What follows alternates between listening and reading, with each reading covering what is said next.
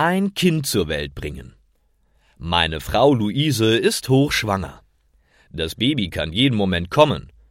Ich fahre sie schnell ins Krankenhaus. Dort wird sie auf der Station aufgenommen. Ein Doktor kommt vorbei. Er bespricht mit Luise den Ablauf der Entbindung. Sie wird mit dem Bett in den Kreissaal gebracht. Dort findet die Geburt statt. Luise hat starke Schmerzen. Die Wehen setzen ein, ein Team von Ärzten versammelt sich um sie. Nun muss sie stark pressen. Dabei schreit sie laut. Es ist sehr anstrengend für sie. Nach kurzer Zeit ist es geschafft. Unser kleiner Sohn ist geboren. Wir geben ihm den Namen Marcel.